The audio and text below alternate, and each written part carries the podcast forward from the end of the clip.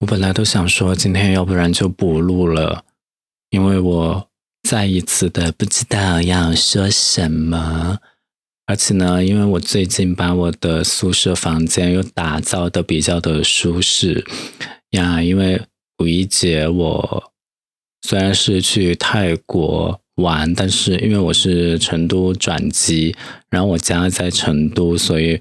我就趁转机回家的空隙，就我往返都从成都转机，我就把我的 PS 五带到了三亚，加上我春节带过来的 Switch，所以我的宿舍现在既有 Switch 也有 PS 五，真的是 perfect。我可以待在我的房间里一整天都不出门，所以呢，我就玩游戏玩的很开心，因为这也是五一后，嗯，假期后的第一个周末。然后呢，就非常不想，就是很很想沉沦在一个玩游戏的世界里，而不要就是哇哦，博客博客每个星期都有，感觉都像一份必须要去完成的工作了。虽然也是自己要做的，就嗯，有趣还是有趣啦。就是有的时候我想说一些，有一些嗯。心里话真的要讲，因为我又是一个人生活嘛，我也没有伴侣，然后我好要好的朋友也不是能够随时陪着你，所以呢，我有的时候会把这个录音机当成一个我吞吐、诉说，希望有人倾听、被倾听的一个窗口。然后呢，我觉得它是有保留的必要的，但是我真的不是随时随地都有那么多感想啊啊，所以我大部分时候我都在一种啊，我这个星期要讲什么？我真的要不要停更算了？反正都有一个频道已经停更了，然后这个频道，哎，等一下，哦，没什么，虚惊一场，然后就想说啊，我嗯。究竟什么时候停更？但是其实基于我刚刚讲的这个频道的这些目的，作为一个孤独，嗯，也不能叫孤独，其实我内心还是挺丰富的，就是独独身、独自生活的人的一个吞吐。为什么老是要说吞吐这个词？述说。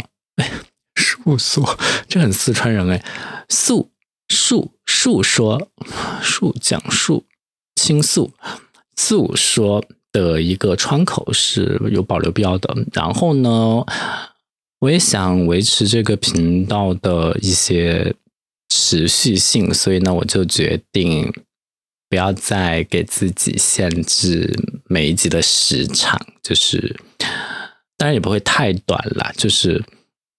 因为如果规定的太死，我也会有凑时长这种动作，然后超过那个时间的时候，我还会草草结束。听过我前几期的人应该都知道。但如果嗯，就是对自己就是放对自己放手，对自己不要那么狠呢，我可能会就是在延续这个频道的生命。的时候，至少我可以保证它的更新频率这一方面呢，能够起到一些作用。所以还是每个星期都会有，但是时长不一定会每次都超过三十分钟。我会我会尽量啦，但是我觉得我现在的话题不一定有那么的长呀。然后说起来，我在曼谷。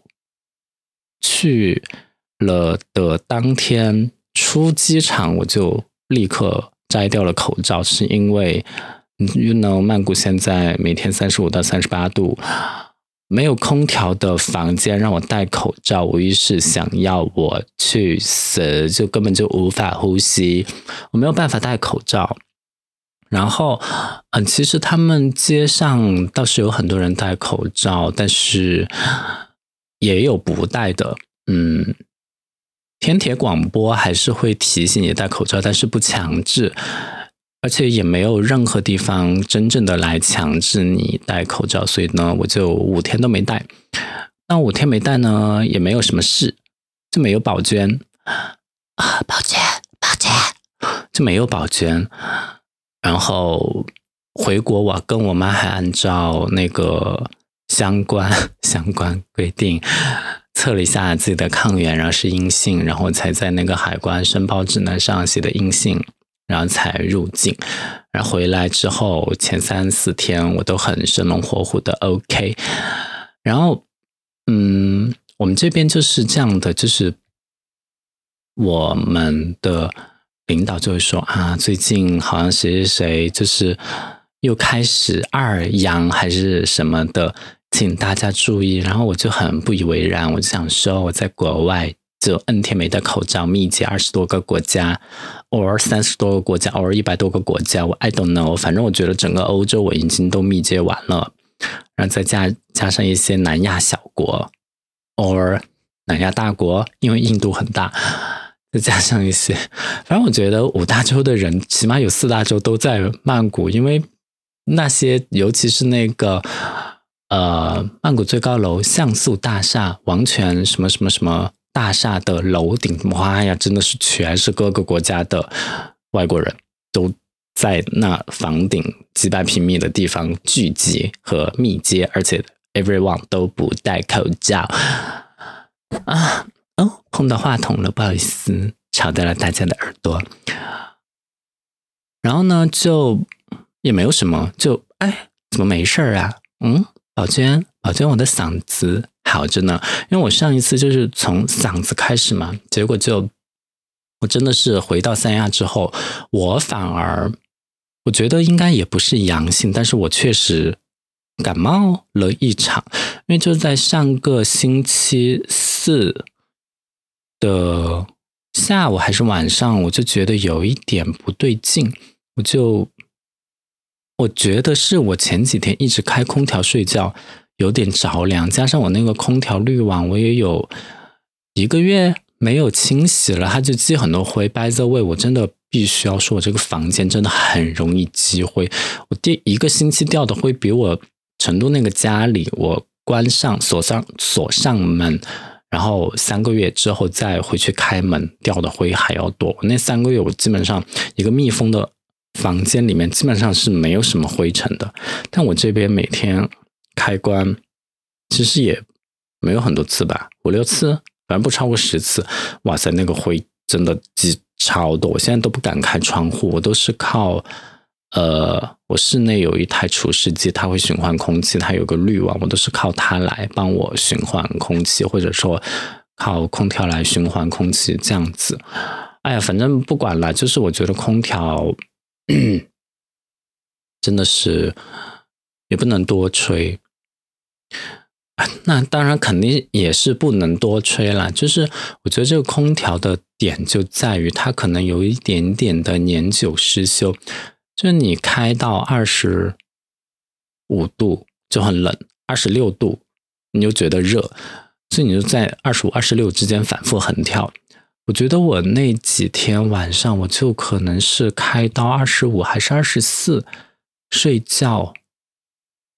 但我也没有蹬被子啊，但是反正我就是呼吸到那个空调的空调风吗？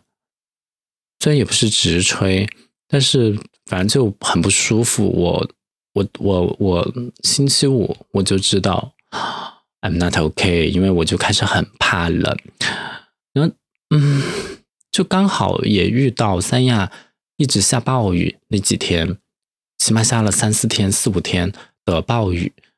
然后又开始降温，只要怕冷的人，然后又在三亚，你觉得哦有太阳，你可以晒太阳，但是呢就是没有太阳，因为它开始降温，你就必须要穿很厚，然后呢你就会被同事嘲笑说你哇怎么穿的这么厚，然后纷纷向你投来异样的眼光，然后大家路过你的时候都开始戴口罩，这样，啊，反正就很。烦，就是我那天就开始畏寒，我穿再多衣服都没有用。我早上起来冲了一个热水澡，稍微好了一点，但是下午我就有一点不太行了，而且那天是我有史以来第一次在办公室中午睡了个午觉，就是我必须要睡觉，不然我就不行了的那种。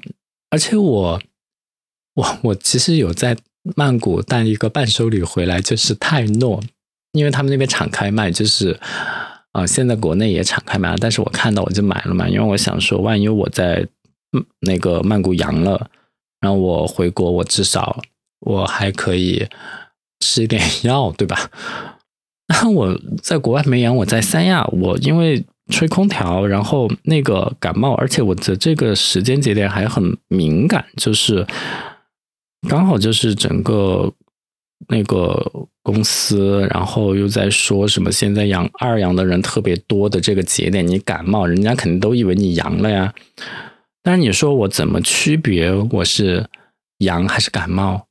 那就是因为我现在又好了，我现在又好了。今天是星期天，我又好了。我就星期五那一天痛苦了一下，然后我觉得我吃的太多都没啥用。然后星期五晚上我本来还可以再吃一粒，但是我实在是懒得起床接水了，然后我就没有吃药睡觉。就是我睡觉前我就没有吃药，然后我就去睡觉。然后第二天起来，我就只有一点点头晕，然后我就不怕冷了，不怕冷就是一个很 good 的那个啥。然后我昨天我只要不大幅运动，我整个人的身体状况就是 OK 的。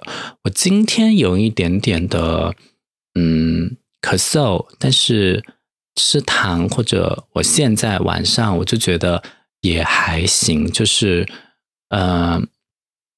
嗯，主要的症状消失了就好，所以呢，我现在就好了，我好了。当然，我其实也没有做抗原，就是你不做，你就是阴性，就是嗯呀，就是未确诊。所以呢，这就是我从三亚回来，从三亚回来，从曼谷、从泰国回来的一个小插曲。而且，为啥我可以说我自己？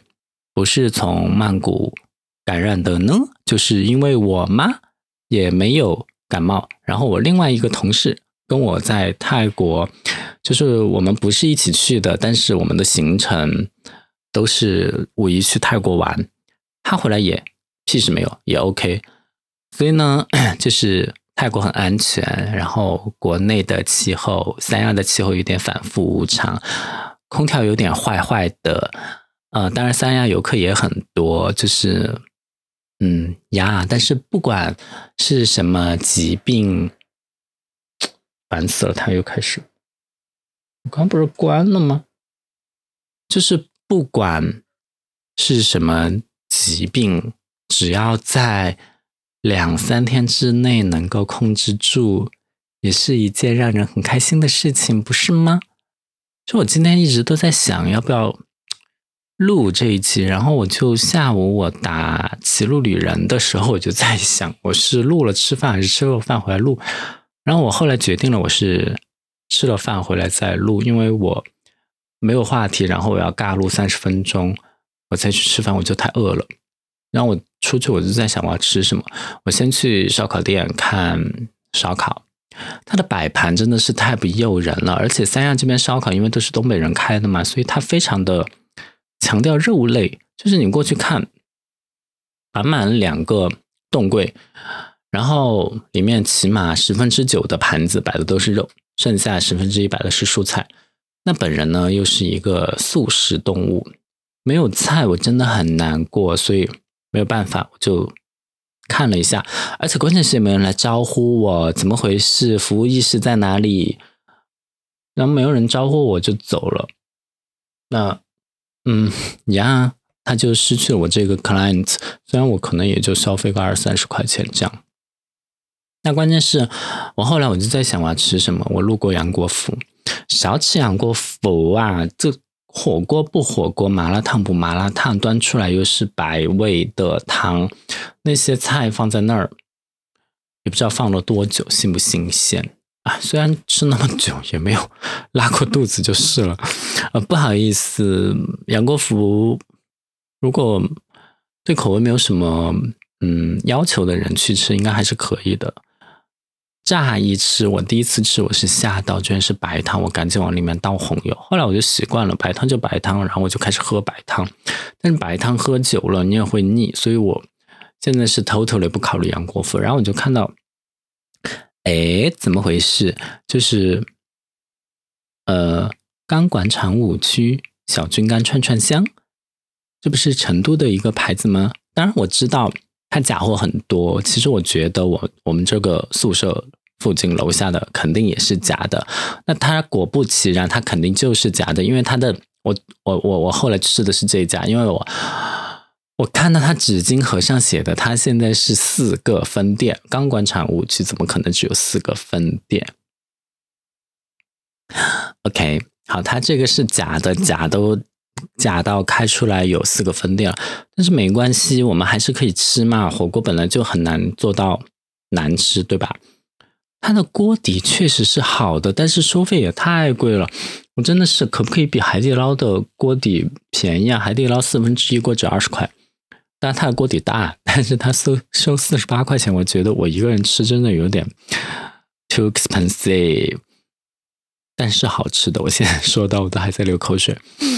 所以我今天晚上我就是一个人吃了钢管厂五区串串香，但是我不得不说这家没有堂食，只有外摆，然后大家露天，我都不知道天上在下雨还是楼上空调在滴水，反正就时不时有水珠掉下来，而且还有各种的蚊子、苍蝇，还有甲虫直接掉下来，幸好没有掉到锅里或者碗里，直接掉到桌子上吓死我了。而且关键是很可怕吗？还是那个奇遇？就是我。那个左腿就是在某一刻，呃，往外伸还是往哪儿？那个碰到桌腿的时候，我突然感觉到一个好滑腻的东西。哇哦，难道是嗯？结果是一是拳头那么大的蜗牛，它粘在我的那个条凳的那个下沿，然后我的膝盖。刚刚一伸就碰到它了，哇塞！我第一次看到那么大的一只蜗牛，因为我之前见到的蜗牛都只有指甲盖那么大，我这个蜗牛真的是拳头那么大，真的是一只非常肥美的蜗牛，不知道好不好吃的，我不会吃它，但是我真的是起码看它看了十秒钟，我正在观察它，我而且我在分析，我在理解，我在我在。我在处理这件事情，然后我我我想了半天，我应该要怎么对付他？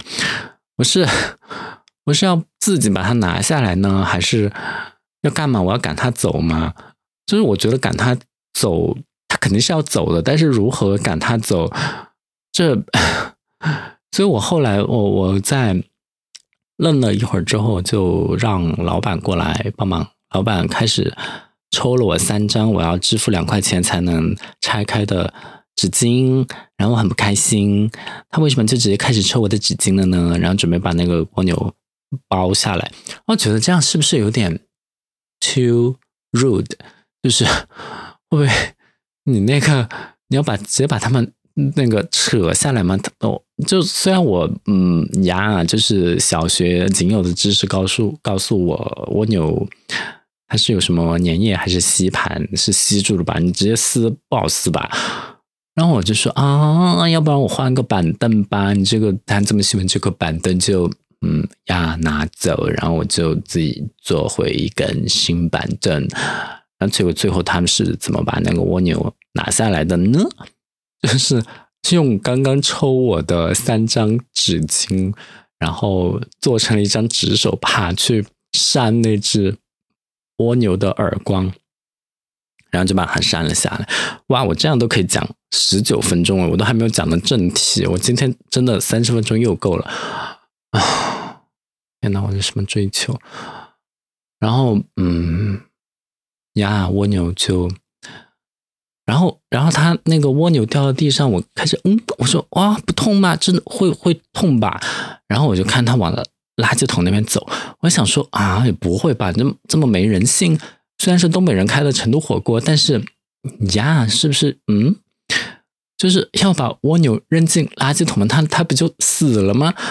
啊，然后呢，发现是我误会他了，是嗯，他只是过去 扔卫生纸而已。然后他走进旁边的绿化带，把蜗牛扔进了草丛。我也觉得草丛或者什么树才是蜗牛的这个归宿。然后说的是最近下雨，蜗牛就会跑到板凳上。但是我想说，那个绿化带离我现在外摆的露天区域还有一段距离，它爬过来起码要爬几个小时吧。如果它的速度真的，唉，我都不想说。我真的，我当时不愿意跟那只蜗牛共处的原因，就是我觉得它，我我不太确定它会不会。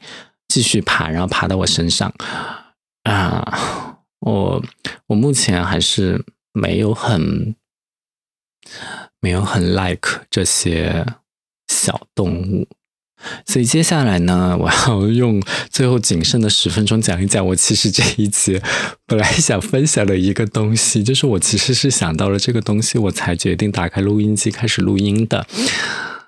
那 结果前面说。闲话说家常说了这么久啊，就是我发现我不是一个亲和力很强的人哎，怎么办？Oh my god，我是那种必须要熟了之后吗？或者是自来熟，或者是我认定了之后才可以发疯的人。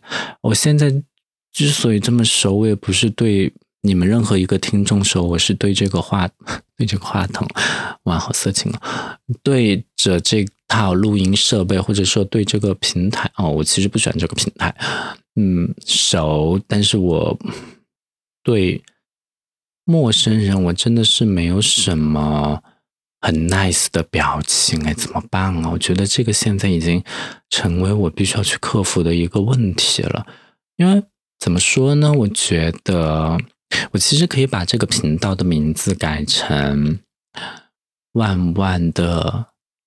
反思，因为我觉得我真的每天都有很多事情值得我反思，包括我最近在跟我下属的，我其实不喜欢用“下属”这个词，但是没办法，我找不到第二个词可以很精准的描述我跟他的这种上下级的关系，所以就嗯，我我在这种这场关系里面，我虽然占主导和强势地位。我也没有说我非要用自己的一些权利来让他怎么怎么样，而是在反复的想我自己还有哪些可以改善的地方。那么，万万在反思这个新的全新的子栏目、全新的策划、全新的选题，而且是每周最好都有日常反思，五日三省吾身的反思中呢，我觉得，嗯，我最近比较，就是我觉得我有一个问题，就是我。不是一个很 kind 的人，我不是一个很喜欢向别人伸出援手的人。我呃意识到这个问题，除了我上个星期反思我对我妈的态度之外，我其实很容易被身边就是说者无心，听者有意，或者说你看到的。这一个景象，别人的动作，别人做出来是五星的，但是你其实看进去了，你在启发你自己。我是怎么呢？就是回曼谷，呃，回曼谷，从曼谷回成都的航班上，我坐的是四川航空嘛。大家知道四川航空别名又叫川农国际，就是四川农业，这它就是一个养猪的公司，它可以把人喂得很饱。然后它的强项在于吃上面，哎，这个都不是重点，重点是那个航班那个班次的空姐的服务态度真的都太好了，包括我从成都回三亚那一个航班上的空服的态度都很好。我其实是见过，就是为你服务的服务员服务的很彬彬有礼，就是能够提供相应的服务。呃，也不会让你感到距离感，但是就是服务，就是帮你做事。但是这个真的是啊，笑容又甜美，然后对你的任何要求都不拒绝，甚至对于任任何乘客的任何，我可以说那个词吗？白痴问题都很耐心细致的解答。然后还能预想你的需求，你要加水，你要喝任何的呃饮料，你要喝酒，或者说你要加冰块，要干嘛就干嘛，就是我都 OK，我还可以主动帮你给你多一点。你你不够吗？我再给你一点。你不要吗？那我待会儿再给你。哇塞，嗯，我觉得我现在都模仿不出来他们的那种体贴周到、细致关怀。但反正我看到眼泪，我就觉得我如果在他的位子上，我我绝对做不到这样。因为呢，我自己我其实有一个愿望，就是我其实是想，如果不基于工资的考虑，我其实是蛮想做一个一线的服务生，就是。当然，当然，当然是要一些嗯高端的场合呀，就是嗯，比如说名店里面卖包包的售货员。但我绝对不是那种鼻孔朝天型的人。但是我现在发现，我的服务意识不见了，我对人不热情。然后我觉得，因为我我之前分析过我的问题，因为我觉得大家都没有我聪明。哦，我不是坐井观天，不是井底之蛙那种啊，就是真的，我我我是通过实际的例子发现，我可能就是对问题的认识啊、分析啊，都比其他人稍微快那么一丢丢，或者是到位那么一丢丢。然后我我我有一个缺点，就是我不太能接受比我笨的人。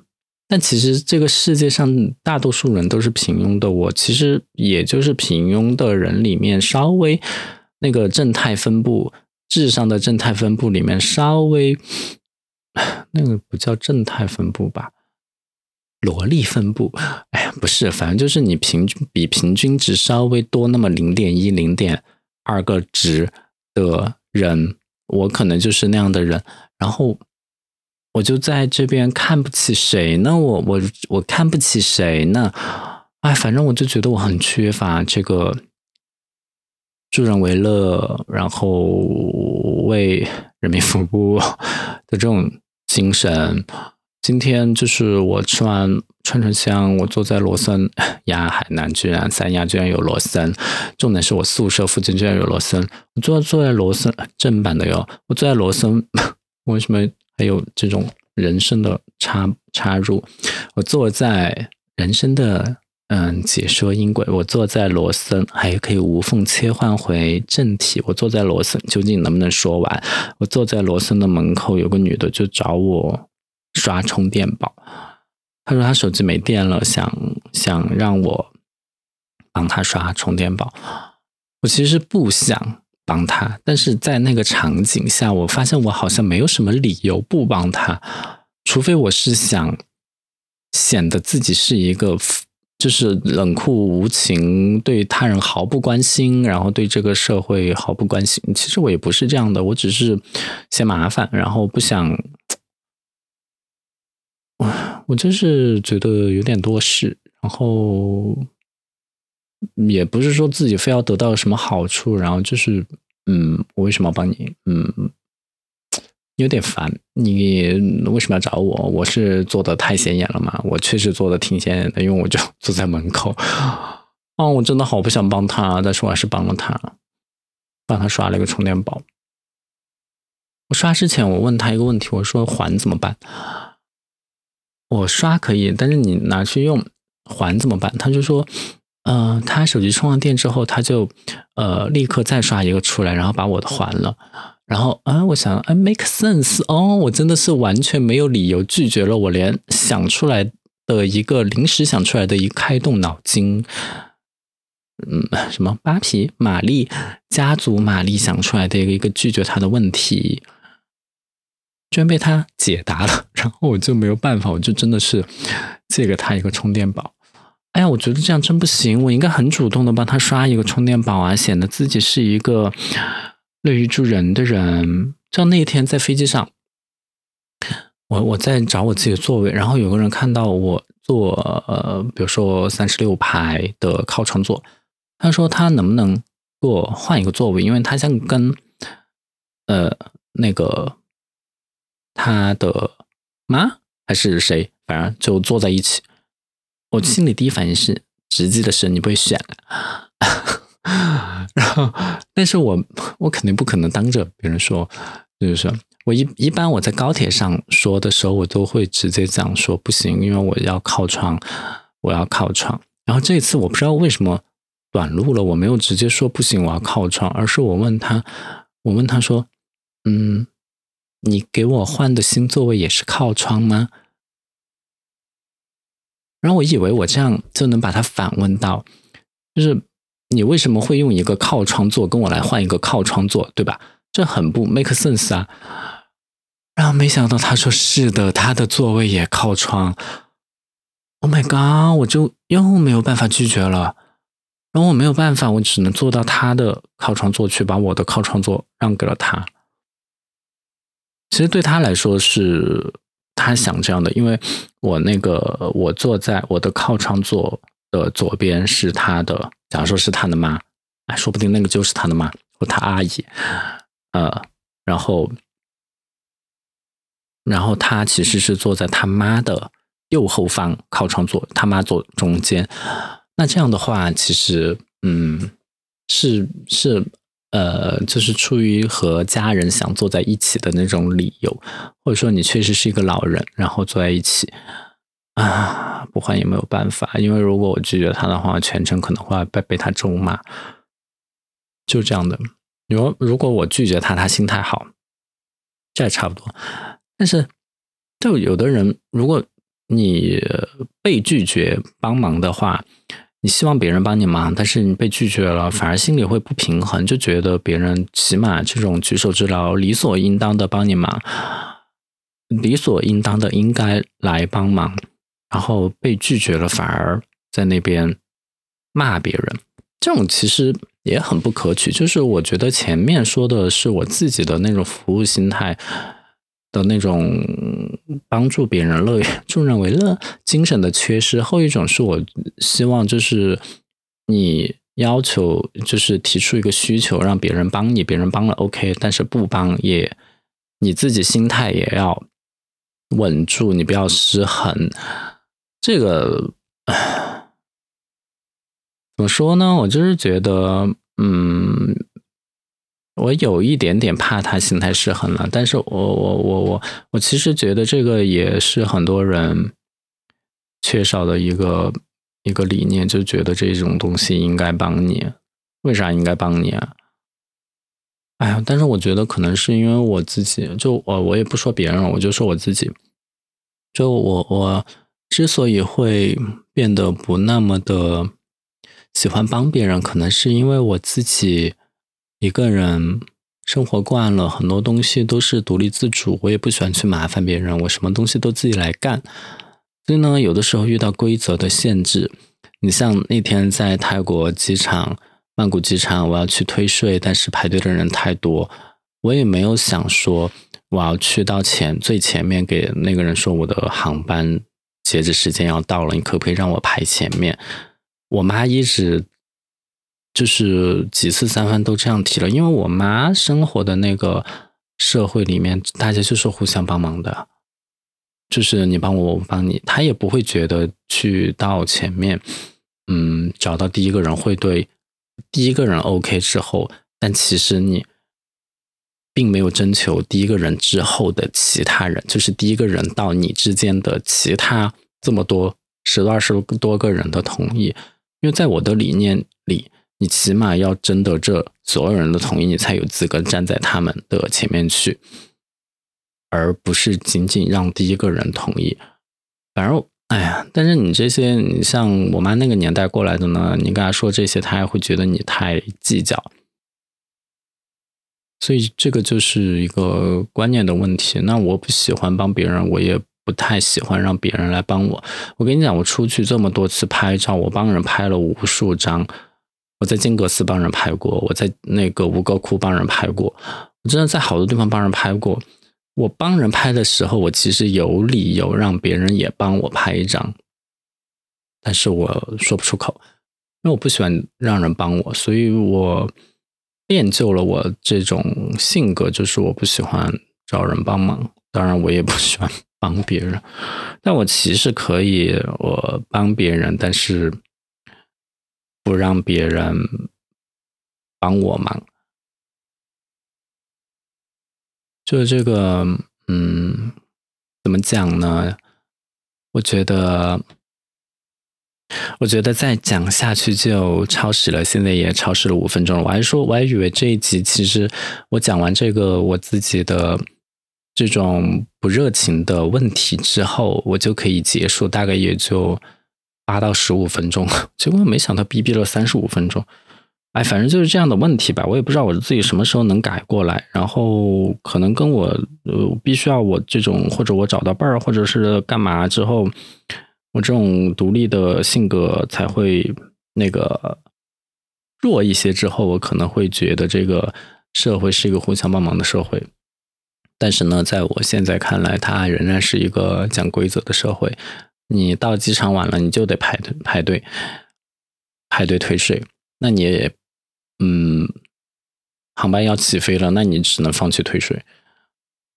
所以就就这么就这么简单的道理啊，不是说你去那边呃找个人，然后说一下，你就可以排到前面去，你又可以晚来机场，又可以退到税，哪有那么好的事情？哎，就是这样的。所以，嗯，每个星期反省自己一下，让我们继续期待下个星期我要反省什么吧。拜拜。